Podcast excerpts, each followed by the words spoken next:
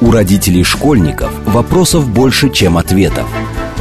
Помочь разобраться в их проблемах берутся эксперты онлайн-издания об образовании «Мел». Радиошкола «Большой разговор». Программа предназначена для лиц старше 16 лет. Добрый день, в эфире радиошкола. Это совместный проект радиостанции «Говорит Москва» интернет-издание об образовании и воспитании детей «Мел». У микрофона сегодня я, Надя Попудогла, главный редактор «Мела». А в гостях у меня Илья Владимирович Нукрещенов, заместитель руководителя Департамента образования и науки города Москвы, и что, на самом деле, наверное, даже будет чуть важнее для многих из наших слушателей, бывший директор школы, то есть человек, который понимает все-таки, как школа устроена, кто там работает, зачем туда приходят дети и как вообще все бывает. И уже совсем скоро наши дети вернутся с дачи, а, приедут с каникул, пойдут в школу, и поэтому мы решили поговорить сегодня о том, кто такой хороший учитель. А, мне кажется, всем знакома фраза, когда родители отдают ребенка в первый класс, что мы видим в социальных сетях. Люди пишут. Дорогие подружки, посоветуйте, пожалуйста, хорошего учителя в начальных классах. Потом, когда ребенок идет уже в чуть более старшую школу, а, начинается, а посоветуйте, кто самый сильный математик, а кто хороший литератор, а кто просто хороший человек. Давайте попробуем начать с того, вот, чтобы как-то сформулировать, что ли. Понятно, что хороший учитель для каждого свой. Кто-то, кому-то нравятся тоталитарные, сильные, вот эти вот натаскивающие педагоги, кому-то нравятся мягкие, расслабленные. Но если вот смотреть глазами директора, ну и глазами одного из руководителей в департаменте, кто такой хороший учитель? На самом деле, не праздный вопрос, а вообще очень важный и для нас тоже, для управленцев, для директора школы. А, наверное, это тот человек, который помогает ребенку развить собственные таланты, а, найти себя, найти свой путь в жизни и поддержать его вот в этом. Наверное, это самое главное. А, все остальное, все остальное, это, наверное, вторичная история. Вот. Самое главное, чтобы э, действительно... Ну, мы договорились вот в Москве, в Московской системе образования, что для нас э, ребенок должен находиться в центре. То есть, все, что мы делаем, мы делаем, э, исходя из интересов ребенка. И мы каждое свое такое управленческое действие проверяем через это. А детям от этого как? Что, что от этого дети получат? Какие у них появятся новые возможности и так далее. Вот. И если, э, да, появится, да, дети от этого что-то приобретут, мы принимаем такое решение. Если нет, то, то скорее всего, нет. А, наверное, это также важно и для учителя. Вот. А, хороший учитель – это тот, тот человек, еще раз, тот учитель, тот взрослый, который может быть для ребенка значимым, вот, и э, таки, такой помогатор, который помогает ребенку раскрыть собственный талант. А талант у нас действительно каждый ребенок. И вот задача этого учителя э, все-таки помочь ребенку этот талант найти и раскрыть, и поддержать его. Это, наверное, самое главное. Ну, это звучит как задача максимум, на самом деле. А, и мы знаем, что педагоги очень разные, и знаем, что у педагогов очень разная подготовка. А, и что на самом деле подготовке учителей тоже сейчас уделяют много внимания, как ее изменить к лучшему, так что педагог не был у нас вот э, пошел в ПЕД, потому что больше никуда не взяли. Я помню, была такая вот фраза, хотел поступать на филфак, в итоге стал учителем русского языка в школе, ну, потому что так вышло. А, и есть определенное такое ментальное или идеологическое противопоставление учителей а, ну, тут не хочется давать какую-то возрастную градацию, но вот учителей старшего поколения, условно, которые до сих пор многие работают в школах, и, и в московских школах тоже много учителей э, достаточно так, такого старшего возраста, и вот молодых учителей, обученных уже по-новому, с другим отношением к детям. Вот э, действительно ли такое что-то есть в школах, и нужно как-то перетягивать, например, перевоспитывать там переобразовывать старших педагогов, или на самом деле все-таки э, хороший учитель это совершенно такая вневременная категория, и все всегда у нас были, э, и в те времена были, ну вот мне кажется, что у меня были прекрасные педагоги, я думаю, сейчас они как раз отнеслись бы к категории старший возраст. Ну, вы же сами ответили на свой вопрос, на самом деле. А он, он на самом деле очевидный. А, и более того, для меня, как-то для бывшего директора, э, это даже история абсолютно доказанная, что прямой корреляции между возрастом педагога и его заинтересованностью в том, что он делает, да, в заинтересованности в детях, в его профессионализме, прямой корреляции нет, на самом деле. Ну, вот приведу один пример, он просто для меня был в свое время очень показательным, когда у нас только-только началась Московская электронная школа, а наша школа была одна из первых шести пилотных школ, в которых вообще это дело все все разрабатывалось. И я был абсолютно уверен, что, ну, наверное, все молодые педагоги сейчас быстренько смогут включиться в эту всю историю, потому что ну, это близко, они сами уже в каком-то смысле... Digital native. Да, совершенно верно. А вот старшим будет, наверное, сложновато. Моему удивлению не было предела, когда абсолютно никакой взаимосвязи между возрастом и включенностью в новые вот эти технологические инструменты не было никакой. Более того, а у нас даже получилось так, что а, учителя, скажем так, старшей возрастной категории обошли по, а, скажем так, частоте, по объемам использования вот этих новых технологических инструментов на уроках нашу молодежь. Вот. И в этом смысле это касается не только технологических инструментов, на самом деле, это касается всего. А здесь определяющий, наверное, все-таки является ну, внутренний мотив учителя, потому что учитель не зря относится к, такой, к такому типу профессии, которая называется служением. Вот. Э, ну, служением обществу, прежде всего, служением людям. И поэтому в эту профессию, наверное, изначально должны приходить те люди, которые, собственно говоря, на это настроены. Так же, как и люди, которые приходят, становятся священниками, так же, как люди, которые идут а, во врачи и так далее, в медицину, они призваны к тому, чтобы, а, собственно говоря, иметь вот такой вот правильный такой а, настрой на служение другим. Вот это, наверное, самое главное. Если такая мотивация сохраняется у учителя с годами, то никаких проблем у него не будет в том, чтобы переобучиться, какие-то освоить новые инструменты, вот, быть постоянно в курсе того, как меняется, например, наука о детях, да, все, что связано с возрастной психологией, с педагогикой, там же тоже на месте не стоит эта вся история, она развивается, и такой человек будет интересоваться, потому что он будет понимать, что это связано с его непосредственной работой, это поможет ему, облегчит ему работу, сделает ее более понятной, более, самое главное, результативной для ребенка.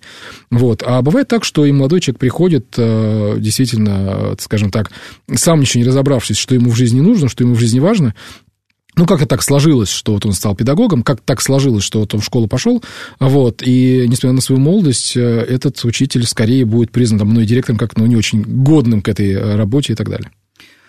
И вот да, про молодых учителей, на самом деле, я подумала, а, ну, я достаточно часто общаюсь с московскими педагогами и молодыми, они как раз э, частенько жалуются на то, что они приходят в школу вот такие все прям заряженные, а дальше начинается вот эта бумажка-бумажка, три прихлопа, еще вот здесь сделай, ну, как бы в Москве, я должна сказать, что признать это, что вопрос зарплат как раз снят, что как бы школа не обеспечивает человека так, чтобы ему хватало на жизнь.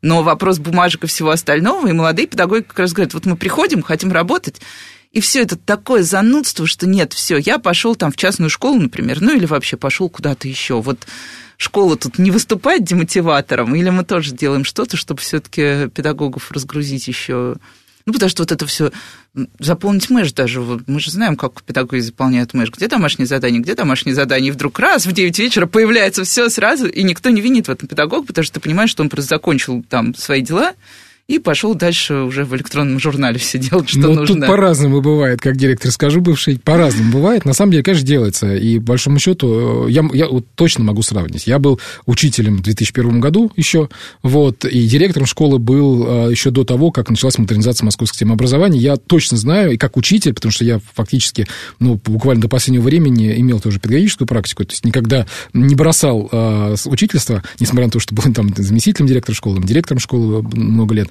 Вот, я могу сказать, что нет, ну, поменялось в Москве, конечно, очень многое, потому что, во-первых, бумажек уже давно никто не собирает. Да, действительно, все есть в Московской электронной школе, а, а, и более того, там все есть в режиме конструктора.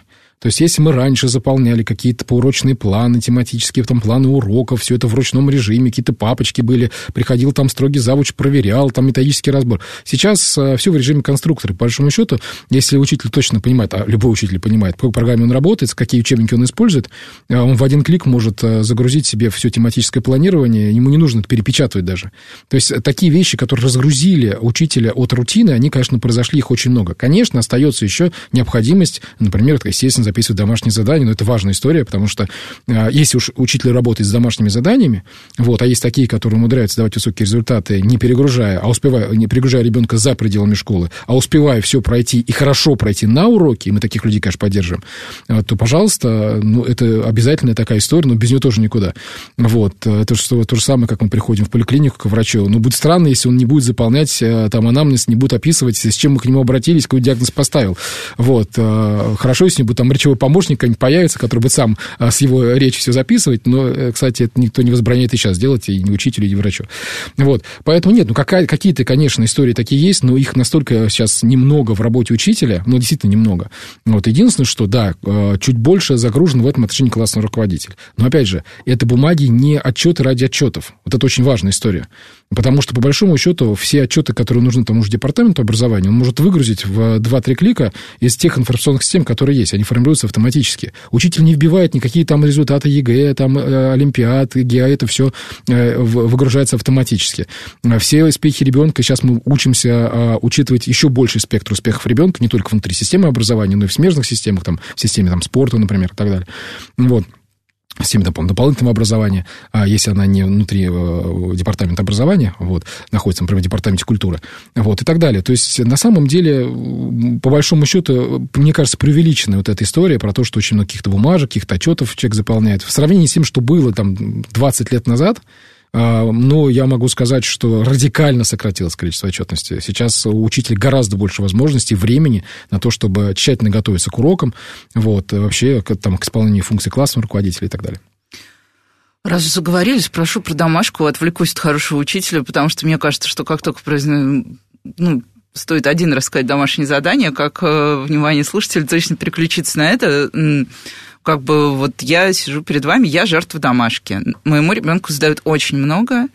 А, иногда у меня ощущение, что это от того, что они что-то не успевают пройти в классе. А, это начальная школа. А, иногда у меня ощущение, что это какое-то такое просто вот э, повторение, повторение бесконечное повторение ради того, чтобы все-таки в этих маленьких головах что-то отложилось, учитель не очень в этом уверен. Вот практика без домашки. И родители, кстати, многие спорят. Родители ненавидят домашку, а когда перестают задавать домашку, начинается, а как же так? А это что, плохо учат, что ли? Это тревога. Это, она, кстати, очень понятная тревога. На самом деле, а, по домашку можно вот что сказать. Во-первых, мне кажется, что... Можно отдельный эфир, мне кажется, делать, позвать еще. еще Точно, совершенно. Это проблема большая, но все равно а, обозначу несколько таких своих мыслей по этому поводу. Первая мысль. Если учитель использует репродуктивную модель урока, тогда он будет звать много домашки, как раз, которая нацелена так, на повторение. что такое репродуктивная это, модель? Сразу? Это значит отличная история. Это наша самая любимая технология педагогическая. Значит, так дети сели, открыли учебники, слушаем, что я скажу, записывайте. Так, все записали, теперь вы учите, повторите. Вот кто близко к тексту повторил, тот 5 получит. Кто примерно все понял, но там какие-то нюансы, там 4. Кто, ну, в целом понял, остальное ерунда, 3. То есть, по сути, э, идеальный ребенок, это ребенок-диктофон, который все записал, а потом все максимально близко к тексту воспроизвел. Вот это вот, э, э, так, это называется репродуктивная модель, которая постоянно воспроизводит. Давно уже доказано, что она совершенно неэффективна. Вот, она может действительно помочь ребенку поднатаскаться незадолго до какого-то важного контрольного мероприятия, но по сути, по сути, а, ни на решение его кругозора, ни на его развитие, а, ни на приобретение каких-то навыков, кроме, собственно, навыка воспроизводства, оно не сильно повлияет. Поэтому, да, очень часто бывает, что здесь ошибка а, именно технологического педагога, когда он все-таки работает просто в режиме говорящей головы. Вот, хотя давно уже понятно, что э, необходимо обучение там, в малых группах, да, когда дети между собой коммуницируют, когда выполняют общие задачи, в том числе проектные. И делать это можно, в принципе, на любых уроках, не только на уроках гуманитарного цикла, но и на, естественно, научного цикла и так далее. Это первая история. Вторая, вы абсолютно правы. А, когда бывает так, что учитель нацелен на то, что ставит, видит свою задачу в том, чтобы пройти материал, я вот цитирую, они так и говорят даже. Вот, да, пройти материал, пройти конечно. Материал. Ну, пройти и забыть. То есть не выучить, не усвоить, не освоить, а именно пройти. И они что-то там не успели, ну, особенно это касается нас, там, историков, литераторов. Мы можем немножко в сторону уйти, начать о чем-то говорить. Ой, боже мой, мы еще не успеваем пройти культуру. Ну, давайте культуру дома поизучайте сами. Это на самом деле а, вот такого рода домашнее задание, это часто, а, скажем так, перек... извините, я грубо скажу, но, но, но по-честному. Это тоже хорошо. Это перекладывание а, своих функций, своих задач на плечи родителей. Потому что я же тоже родитель, кстати. Вот я могу как родитель сказать, кстати, школьника. Когда учитель сдает домашнее задание из разряда «мы не успели в классе, а поэтому давайте вы все это делаете делаете дома, это, по сути, он часть своей работы перекладывает на плечи родителя, и это неправильно. Возвращаясь к нашей главной теме, это не является признаком хорошего педагога. Ну, иногда такое может быть, но если это происходит постоянно, системно, да. системно то это вопрос к педагогу, то есть, товарищ учитель, а ты как вообще планируешь свой материал, если у тебя все время ничего не успеваешь? Вот, и в этом смысле, еще раз повторю, э, все очень зависит от этих двух вещей. Первое, какая, какую модель урока, то есть э, технологии урока использует педагог. Вот, если она воспроизводящая, то это и будет воспроизводство домашних заданий. И второе, это Это то, что касается а, успел, успел, не успел. Здесь еще один есть аспект, немаловажный. Конечно, если мы говорим о том, что ребенок углубленно изучает, например, физику или математику, если он а, готовится к Олимпиаде, если он готовится а, выйти на какой-то рекордный результат на едином государственном экзамене, понятно, что без того, чтобы дома прорабатывать, набивать руку, да, для того, чтобы углубляться в предмет, по которому он выбрал, ну, не получится никак. Поэтому мы, конечно, естественно, понимаем, что в там старших классах, чем ближе к старшим классам, тем в большей степени у нас расширяется та часть, которая, а, собственно говоря, дает возможность ребенку более тщательно подготовиться. Но это уже не столько домашка, сколько как раз просто... Она может быть в виде домашки, потому что учитель в таком случае, он как навигатор, он подсказывает ребенку, где ему и что именно... Потренировать. Да, потренировать, и какие-то дефициты, может быть, перекрыть. Вот это важно, вот очень история. Вот, она понятная, но когда ребенку там, в начальных классах задают домашнее задание, которое занимает времени больше, чем весь учебный день, который ребенок в школе провел, у меня, как у директора, как у бывшего директора, у бывшего учителя, а, возникает очень много вопросов. И вот тут мы возвращаемся, потому что я думаю, очень многие слушатели узнали себя, потому что, ну, это такая, ну, базовая модель. Если мы посмотрим социальные сети с началом учебного года, мы увидим вот этот родительский стон про домашку во всех видах, там, от мемов и до постов на 5000 знаков, как мы устали опять это делать, и, и как, как все неправильно. И получается, что здесь у нас как раз нехорошие учителя. Или... Что это? Учителя у нас хорошие. Я не, не хочу говорить, что вот учителя там плохие. А, конечно, есть недостатки в их работе, в работе любого человека они есть. Есть э, куда еще расти, я бы так сказал. Да, учителя у нас на самом деле замечательные. Вот. Просто есть вещи, которые нужно э, немножко развивать. Мы, кстати говоря, вот сейчас э, в Московской системе образования создан корпоративный университет, вот буквально несколько дней назад. А вот это, такой институт, который будет являться таким оператором региональным системы повышения квалификации, то есть помогать учителям расти и развиваться профессионально профессионально. И вот эту задачу для того, чтобы помочь педагогам э, освоить новые технологии, новые формы работы, не побояться при этом отказаться от того, к чему все привыкли. Ведь на самом деле э, самый главный здесь тормоз не в том, что учитель плохой, а в том, что ему не всегда бывает, э, не всегда хватает смелости, какого-то окаянства просто взять и попробовать по-другому. Вот, кажется, что вот всю жизнь он так проработал, к этому он привык, и все привыкли. Вот, и э, как-то опасно, а вдруг э, какое-то какое пройдет проседание там. И вот да, во-первых, опасно там, ну да, мы тоже у нас очень часто, например, в блогах люди пишут, вот приходит методист, я веду урок как надо, уходит методист, я веду урок как считаю нужным. Вот. Ну, особенно региональные педагоги очень много на это жалуются, вот на какую-то такую методическую проверку. Но кто здесь должен э, вот да, кто здесь должен быть инициатором перемен? Получается, понятно, что сам учитель может пойти к директору и попроситься куда-то. Но, опять же, мотивации тут, я думаю, хватает не у всех, и плюс не у всех хватает просто времени и сил на то, чтобы еще из этого потока пойти и самому сказать, дорогой директор, я чувствую, что что-то идет не так. Вот функция директора, вот у него мы знаем, сколько школ может быть в управлении московского директора. Это может быть, могут, может быть очень много больших, зданий, да, да. больших зданий, там по тысячи, сколько у нас там рекордная школа, по-моему, 3,5 тысячи детей, что-то в этом роде. То есть цифра такая прям, ну, вас 30, а я одна уже на этом фоне даже чуть-чуть теряется. Тут получается вас 3,5 тысячи, я один. Вот, директор как должен а, регулировать вот это все? Вот он видит, что у него все учителя идут вот как раз в этой модели. То есть привычная схема, всем хорошо. Школа на хорошем счету, как у нас, у нас же там есть все-таки рейтинг школ так или иначе внутренний. Вот что он должен здесь делать? Ему же тоже, наверное, страшно, не хочется. Я э, сначала скажу, что он не должен делать, это а, отвечая на вашу реплику про проверки методистов. Я считаю, что оценивать труд учителя нужно прежде всего по его результатам. Причем не фальсифицируемым результатам, а по независимым, независящим от педагога результатам. Не потому, какие он сам отставит отметки ребятам, с которыми он уже занимался, по сути, оценивая свой труд. А все-таки по результатам независимых диагностик. И в этом смысле, если учителю удается достигать высоких результатов, и при этом мы видим, что ну, нет жалоб от родителей там, на перегруз по домашнему, например, на перегруз по домашнему заданию, если вот э, нет каких-то признаков, которые говорят о том, что что-то неладно, то к учителю приставать директору нет никакого смысла, если учитель, еще раз, работает на детей и работает результативно. Вот. Другое дело, что если учитель год за годом, у него есть некоторые проблемы, у его ребят с качеством образования, ну, вот тогда, только и тогда можно а, этот методический выход не с целью проконтролировать, он всегда с целью помочь учителю понять, что не так. И в этом смысле, конечно, а, задача директора, а, которая связана с развитием, с заботой о развитии своих кадров, это помочь каждому учителю выстроить свой такой трек профессионального развития. Мы ему в этом поможем можем, вот упоминаем мной корпоративный университет, он, собственно, в том числе и для этого создается. Для того, чтобы каждый учитель мог выстроить свою собственную профессиональную траекторию. Исходя из чего? Исходя из двух вещей. Исходя из анализов результатов ребят – Естественно, потому что результат учителя – это результат его учеников, и ничего другое. Это не наличие его почетных грамот и почетных званий. Результат... И 15 дипломов да. о прохождении курса повышения. Абсолютно точно, это не результаты работы учителя. Результаты работы учителя – это только результаты его ребенка. Так вот, анализ результатов а, ребенка, а у нас есть возможность его производить, а, скажем так, еще раз, автоматически и нефальсифицируемо, то есть исходя из диагностики, которые дети пишут, независимых, да, результатов экзаменов, например, и так далее.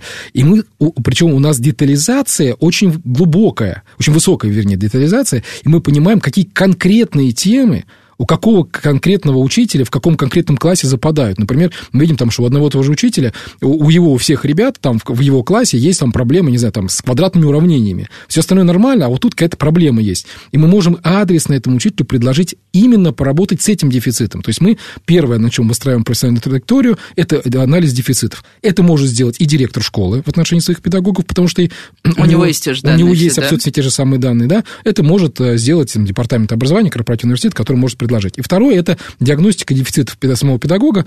Может записаться, пройти там, в том числе э, онлайн, э, диагностики своих компетенций, понять, что, э, решая кейсовые задания, прежде всего, что у него получается, что у него получается меньше.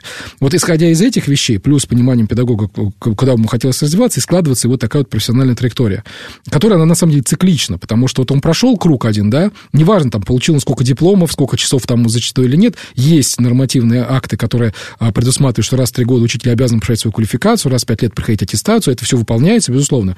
А, сейчас это речь даже не об этом, но вот вне зависимости от этого, все равно каждый год он должен э, вернуться и посмотреть. Вот я поучился, вот э, я а научился. Что изменилось? Да, что изменилось в результатах детей? Или ничего не изменилось? Тогда это для нас сигнал, что, может быть, э, и наша программа повышения квалификации не такая хорошая, вот, и нам нужно ее менять. А, вот, либо что-то не так, значит, у педагога здесь что-то не хватает. Поэтому вот такая вот работа, на самом деле, очень детализ, детализированная, она такая, может быть, в, в чем-то рутинная, но не обременительная, в связи с тем, что есть такие технологические, технологическая поддержка у педагога, она и есть, мне кажется, самое главное, вот, которая действительно поможет. А задача директора, еще раз, если он видит какие-то особенно системные дефициты, системные проблемы, на них обратить внимание и направить педагога туда, куда, а, где этот дефицит может быть закрыт. Тем более, что в состав норматива финансирования школ входит в том числе а, средства на повышение квалификации работников. Поэтому директор вправе самостоятельно этими деньгами распоряжаться. Так, и корпоративный университет, соответственно, Он, как туда попасть? А, вот. Здесь очень просто. Мы сейчас а, только-только начинаем создание этого корпоративного университета. Сейчас формируется там управленческая команда а, и выстраиваются технологические инструменты. Но задумка вот такая, что это как раз, скажем так, то место, в котором для удобства педагога, для удобства управленцев в том числе, будут собраны разные предложения по профессиональному развитию, не только внутри системы, то есть не только те, которые мы можем предложить, но и те, которые предлагают предлагают наши партнеры, например. И не обязательно из образования, потому что есть компетенции, которые являются, ну, общими для всех, да, там то, что называют мягкие навыки. Да, я хотела навыки. спросить как вот. раз то, что сейчас а, активно предлагают все, включая вот, Яндекс. Да, ну, например, вот у нас есть э, в Департаменте социальной защиты населения очень хорошо проработанные модули как раз по мягким навыкам. Зачем нам их выдумывать у себя в Департаменте образования, если они уже есть, они уже работают, они уже не первый год работают. Или, например, есть а, интересный у нас университет правительства Москвы, который тоже реализует большое количество программ. Есть есть вузы, там, э, Академия народного хозяйства, МИФИ, Высшая школа экономики, Бауманка, а, и они все реализуют программы дополнительного профессионального образования взрослых. И вот создать э, такую карту возможностей каждого учителя, это одна из задач корпоративного университета. Вот, показать, что вот э, все, что существует на рынке, проанализировать, что есть вообще, существует в онлайн-режиме, в офлайн режиме в смешанных каких-то моделях. Вот, и все это вот привести к учителю, то есть быть таким навигатором. Навигатором одна из задач этого корпуса университета как раз. Ну и сейчас мы прервемся на короткие новости, а потом все-таки вернемся к тому, как оценивать учителя, про переаттестацию, может быть, немножко поговорим. Вот это все наше любимое. Это радиошкола, оставайтесь с нами. У родителей школьников вопросов больше, чем ответов. Помочь разобраться в их проблемах берутся эксперты онлайн-издания об образовании «Мел». Радиошкола «Большой разговор». Добрый день, в эфире снова радиошкола. Это совместный проект радиостанции «Говорит Москва. Интернет-издание об образовании и воспитании детей МИЛ». У микрофона, как обычно, я, Надя Попудогла, а в гостях у меня Илья Владимирович Новокрещенов, заместитель э, руководителя Департамента образования и науки города Москвы, э, бывший директор школы Покровский квартал. Добрый день еще раз, Илья. Добрый. А, и мы обсуждаем, кто такой хороший учитель сегодня, и на самом деле обсуждаем уже много больше. Например, мы уже даже про домашку поговорили, поэтому а, вы, возможно, многое потеряли, если только подключились. А сейчас поговорим, наверное, да, я спрошу все-таки, мы стали говорить, что учителя мы оцениваем все-таки через качество того, что происходит с ребенком. А, очень хорошая фраза. Я побуду родителем-скептиком.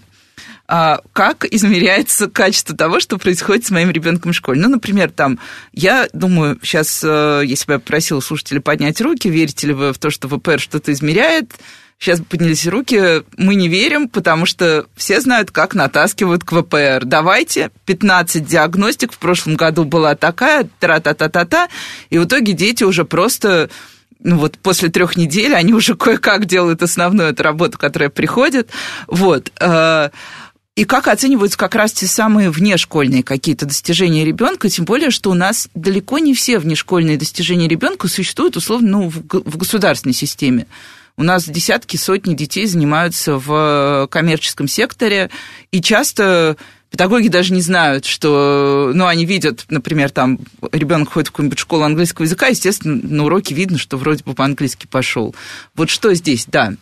Сначала про качество наших диагностик и вот это вот все бесконечные споры натаскивания и на них тоже, и потом как вообще оценить ребенка. Ну, смотрите, я не готов говорить про именно про ВПР, а не всероссийские порядочные ну, работы. Тут да, слегка, здесь, да, это да, другой огород немножко, да. Совсем другой огород, я просто э, не имею права, как да. Э, заместитель все-таки департамента московского, комментировать историю общефедерального, общероссийского значения. Вы уж меня извините за это. Не-не-не, я ждал но, такой ответ, да, но, поэтому я жду альтернативу. Да, но у нас, я могу сказать, что до того, как возникли ВПР, как вот э, как вид так, такой диагностики в Москве, сложилась довольно разветвленная система диагностик независимых, которую проводит Московский центр качества образования. Вот, и там диагностики очень разные. Они есть предметные, есть метапредметные диагностики. И когда такая система оценивания выстраивалась э, в городе, а я был свидетелем, как директор школы, как это все выстраивалось, вот, я могу сказать, что э, мы все были солидарны в одном, наверное, э, в том, что любая форма контроля, она не должна быть значимым или знаковым для школьника мероприятием. Вообще, чем незаметнее проходит контроль, тем лучше и правильнее. Потому что нет задачи создать какую-то дополнительную стрессовую оценочную процедуру, чтобы ребенок почувствовал, что его оценивают. Вот.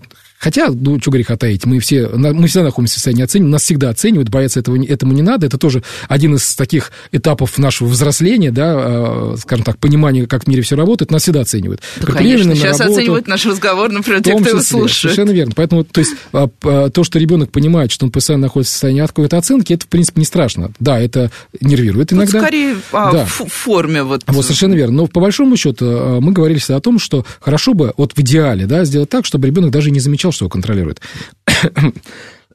Извините.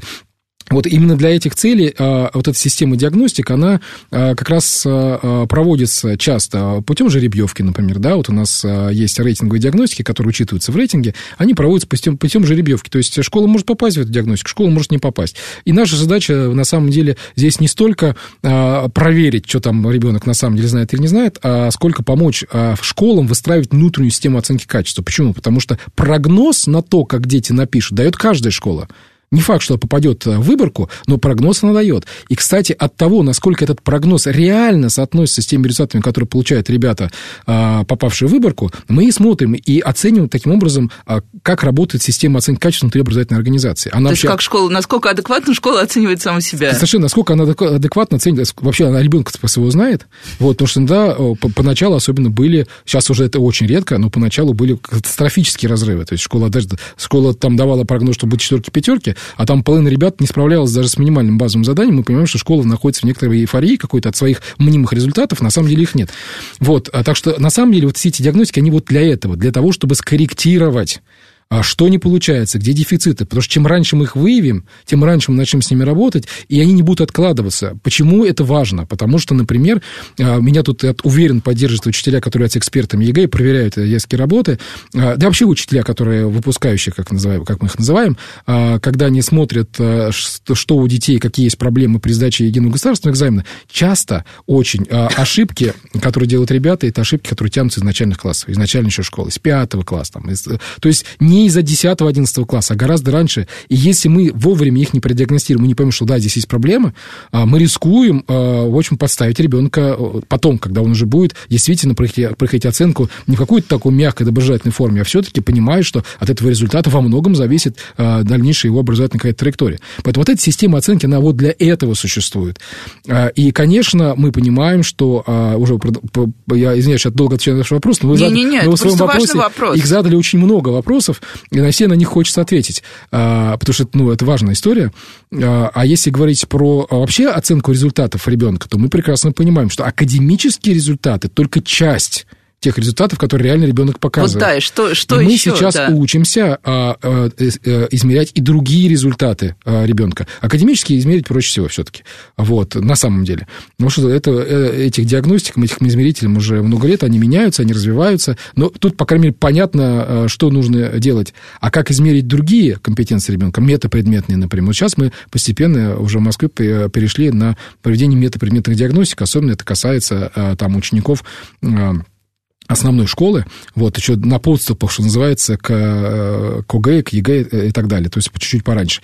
И плюс сейчас мы формируем портфолио ребенка в Московской электронной школе, мы очень рассчитываем, что это портфолио начнет свою работу в новом учебном году, вот, и это портфолио, которое будет в том числе, я об этом э, вскользь сказал чуть-чуть раньше, а, учитывать и неакадемические результаты ребенка. По большому счету, мы уже сейчас умеем некоторые эти неакадемические результаты учитывать. Ну, например, участие ребенка в социокультурных олимпиадах, там не привез связь поколений, или музей, парки, усадьбы. А поучаствовать и стать победителем в этой Олимпиаде может не только отличник, и далеко не только отличник. Это вообще командная история. Часто, ну, если говорить о музее, парке, усадьбы, то всем классам можно отправиться в интересное, увлекательное, развивающее путешествие по музеям, паркам, усадьбам города, вот, выполняя интересные для детей увлекательные задачи, вот, еще раз, а, которые не требуют просто простого знания каких-то вещей, вот, а требуют совсем других компетенций. Или там не привет связь поколений, это обращение внимания ребят на а, историю Великой Отечественной войны, там, например, э, одно из заданий было там популярное, напиши письмо ветерану, предположим, да, то есть это уже э, совсем не про академические результаты все-таки ребенка.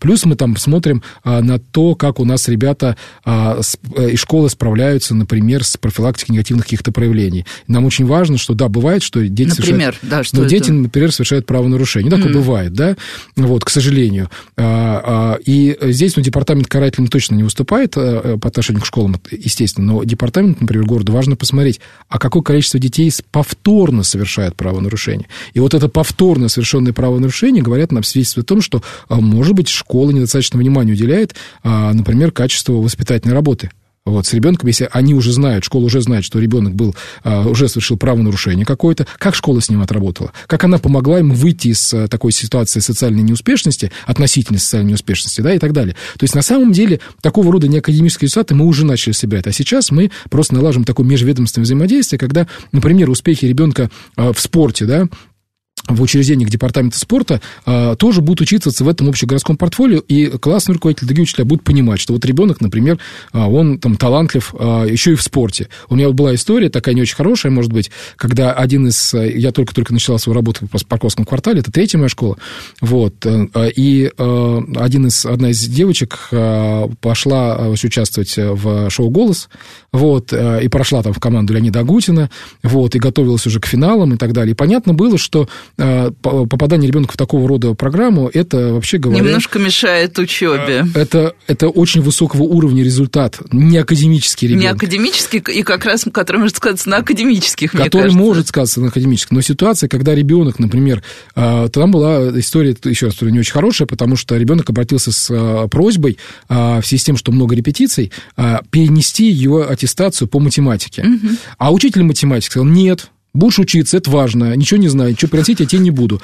А, и ребенок попал в очень сложную ситуацию, когда вот взрослые ему не помогли, а, вот, и это абсолютно неправильно, абсолютно неправильно. Поэтому знать классному уж руководителю точно про то, что есть у ребенка какие-то успехи важные, и для него пойти навстречу для того, чтобы не, не то, чтобы простить ему какое-то, не знаю, не, а не об этом же речь, а просто помочь ему в определенный период жизни, когда, например, ребенок готовится к каким-то соревнованиям, да, если он спортсмен, помочь ему выстроить а, учебный и а, спортивный там, график тренировок таким образом, чтобы не помешать и не упустить при этом а, то важное, что он должен не упустить в школе. Вот это, кстати, задача, возвращаясь к Хороший, вопросу, плохой хорошего учитель, мы учителя. опять думаем. Да, Да, хорошего, классного руководителя. А для этого он должен знать такие вещи. И мы понимаем, что не всегда наши классные руководители, не всегда наши учителя про это знают. Поэтому вот такое вот портфолио ребенка будем собирать, еще раз повторю, оно а, будет связано не только с академическими результатами, их как раз собирать мы уже давно научились.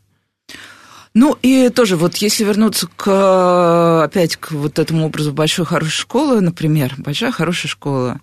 а, сразу хотела бы спросить про рейтинги школы. Ладно, нет, не буду, воздержусь. Может быть, потом спрошу.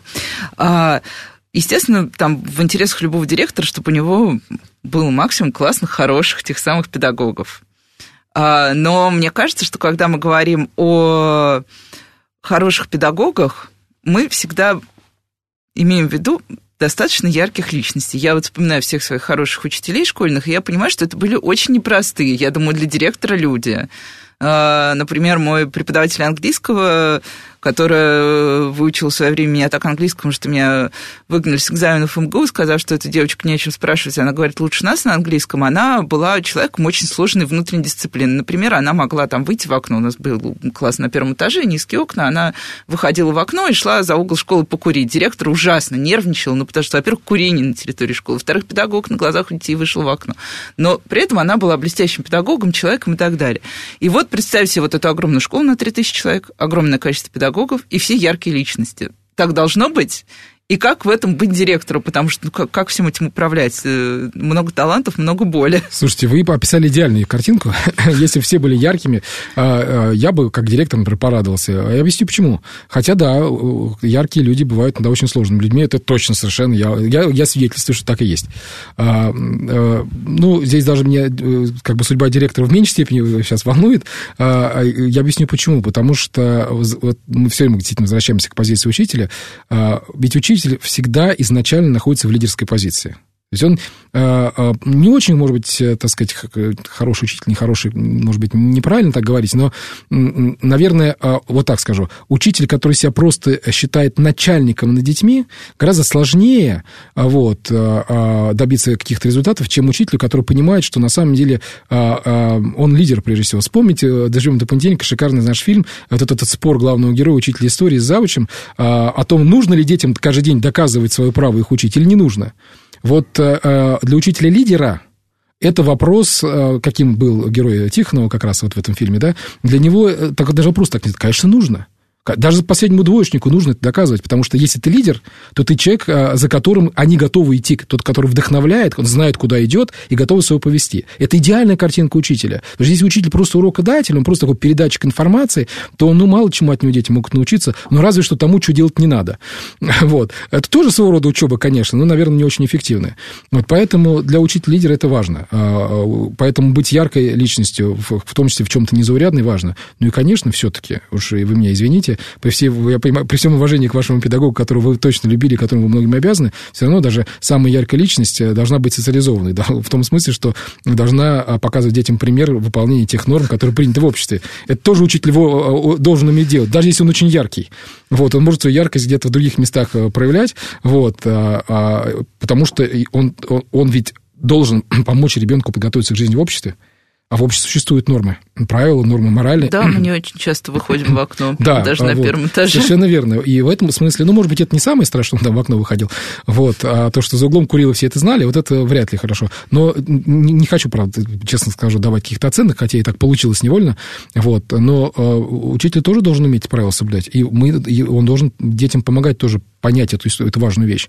А то, ну, что тут, я... да, тут бывают разные ситуации. Бывают учителя просто, например, ну, мне кажется, тоже все знают эти примеры блестящие математики с достаточно тяжелым характером. Вот и вот, ну, то есть у каждого своя история. А вот, да, здесь, вот здесь вот, а вот теперь про директора два слова. А вот здесь задача директора выстроить такую корпоративную культуру у себя внутри учреждения, которая бы позволила э, всем э, учителям договориться о том, что считается приемлемым, важным и значимым, и неприемлемым. Вот, и э, тогда это такая саморегулирующаяся история, потому что корпоративная культура это не то, что насаждается э, э, этими декретами. Вот, это то, что живет э, на самом деле. И неправильно, если директор придумает вот правила, повесит в каждом кабинете. Правильно по-другому, как мне кажется. Вот мы так делали, когда вот у нас нужно было сделать большую школу Покровский квартал. Вот, мы ее вместе с как, учителями, с там, заместителями делали, создавали вме, действительно вместе. И мы задались вопросом на одной из спецсоветов, а что мы считаем ценностями нашей школы? Вот что, с чем мы все согласны, что считаем самым важным? И учителя сами сформулировали, что они считают важным. Собрался такой перечень э, ценностей школы Покровский квартал. Э, с ними все, причем э, он был сформулирован так, что у некоторых учителей русского языка и литературы очень нервничали, когда этот свод ценностей появился в каждом кабинете школы, буквально в каждом кабинете, не потому что там были ошибки, а потому что ну, стилистически эти ценности были сформулированы очень по-разному. Вот. Уважай тех, с кем и для кого работаешь например. Mm-hmm. Вот эта ценность э, взаимного уважения, одна из базовых ценностей, а, а почему появилась на стенах э, возле каждой нашей интерактивной доски, возле каждой интерактивной панели, а, чтобы учитель понимал, и чтобы ученик это понимал, что это ценность общая для всех, ценность уважения а, друг друга. И тогда и учителю не так-то ловко будет ребенка унизить и оскорбить, потому что дети ему укажут просто на это дело, в самом крайнем случае. Вот. И ученик тоже должен будет понимать, что вот уважение взаимное – это важная ценность и так далее. То есть, еще раз, эти ценности, они снизу возникнут возникли. И они постепенно, не сразу, они постепенно-постепенно а, начали это распространяться в школе. И вот задача директора, собственно говоря, помогать вот этим правильным ценностям, людям собираться по этому поводу, обсуждать, предлагать свои решения. А потом вот эти вот эти ценности, с ценностями корпоративной культуры и работать. Вот в чем задача директора. Для этого ему знать каждого досконального учителя не обязательно. Это не значит, что в большой школе нет тех людей, которые не знают про учителей все, что нужно знать. Это не значит, что в большой школе нет того взрослого, который знает каждого ребенка, кто ходит в это Такие люди тоже есть, только они называются не директор. Вот и все. Есть заместитель, например, у директора, и там старшие учителя есть и так далее. То есть в этом смысле для ребенка ничего в худшую сторону не изменилось в этом отношении. Да, я вспоминала, я читала интервью э, одного американского директора, директрисы, которая досталась одна из э, ужаснейших школ Америки, которая входила у них во все эти черные рейтинги. И она рассказывала, как, собственно, ей удалось изменить жизнь школы. И они начинали с того, что они договорились, что они не бьют лампочки, что вот у них есть э, что они все вместе, и педагоги, и ученики пришли к мысли, что больше они не бьют лампочки в коридорах. Ну, это был для школы действительно серьезнейшая проблема, потому что все били лампочки, чтобы в коридорах было темно, и можно было творить все что угодно. И она говорит, что вот эти лампочки стали для нас, в момент, когда мы договорились все вместе, что это для нас неприемлемо, это стало вообще первым шагом к тому, чтобы дальше начать заниматься не на сломанных столах, э, нормально общаться и так далее. А, ну, вот да, у нас есть э, очень разные школы, очень разные а, руководители школ, педагоги, педагогические коллективы, как мы это называем. А, мы понимаем, что есть, э, ну, условно вертикальная система, как педагоги могут учиться, ну, условно вертикальная. Мы знаем, что у нас есть определенные горизонтальные связи. Вот на самом деле, насколько важно все-таки, чтобы педагоги мне кажется, педагогам самим очень нравится приходить в другую школу и смотреть, как там все устроено. Ну, по крайней мере, мне со стороны так кажется. Я сейчас наблюдаю, наблюдала совсем недавно, например, за а, большим съездом а, педагогов дошкольного образования со всей России. И четыре дня люди безостановочно общались, хотя там был парк, можно было отойти, можно было ничего не делать, отдыхать, а они ходили и обсуждали детский сад. Вот. Насколько это важно в организованной форме? То есть мы знаем, что у нас есть э, мне кажется, вы лучше меня можете назвать все вот эти активации горизонтальных связей и собрания, и э, для директоров мероприятия, что вот такого существует и зачем оно нужно. И нужно ли оно в организованной форме, или оно все-таки лучше, чтобы было стихийным на вот таком каком-то искреннем интересе? И возможно ли это стихийно? Я думаю, что здесь правильный ход не концентрироваться на какой-то одной модели, а все-таки предлагать разные варианты, потому что ну, у всех разные запросы, все по-разному, так скажем, ну, для кого-то одно полезнее, для кого-то другое, кому-то так привычно, кому-то эдак. Поэтому у нас существуют разные модели, и горизонтальные, и вертикальные. Ну, есть, например, там, из вертикальных моделей, э, это нам общегородской онлайн-педагогический совет, да, когда все педагоги у нас по одному представителю от каждой школы принимают участие с возможностью обратной связи, то есть по системе видеоконференц-связи, а, и при этом все остальные педагоги имеют возможность посмотреть в записи эфира, и там мы обсуждаем те вопросы, которые сами же педагоги нам присылают, и приглашаем кого-то, кого-то спикера, значимого, интересного для них, с которыми мы могли бы это обсудить. Ну, например, там Михаил Швыдков у нас был в гостях, или там Денис Проценко, да, с которым вообще разговаривали о здоровом образе жизни, на самом деле. Вот, а не только о той ситуации, которая сейчас у нас, к сожалению, происходит, с которой мы боремся. Было очень много, действительно, реально очень интересных, очень э, таких известных людей. Там, там очень интересно был эфир там с э, нашим актером Дмитрием Певцовым, например. Ну, очень интересно. Вот. И обсуждали то, что действительно нужно. А обсуждали достаточно, достаточно свободно. Там была, да, модерация департамента. Вот я как раз э, один из модераторов этого педагогического совета. Но вот возможности для горизонтальных огромное количество. Во-первых, у нас есть такой проект, который начинался достаточно давно, назывался «Перекрестные педагогические советы», когда директор одной школы вместе с своей командой переезжал в другую школу, вот, и там проводил педагогический совет. Это мы тогда обсуждали пути развития московского образования, которые сейчас мы видим, как они реализуются. Например, тогда возникла идея проекта там, школ старшеклассников, например, да, который сейчас является одним из таких э, знаковых общегородских проектов. Вот. А, это тоже все родилось в процессе обсуждения с учителями, и нам было важно, кстати, учителей разговорить тогда, чтобы они не стеснялись. Именно поэтому возникла идея, что директор другой школы придет, а не свой. При своем-то они постесняются что-то, может быть, сказать.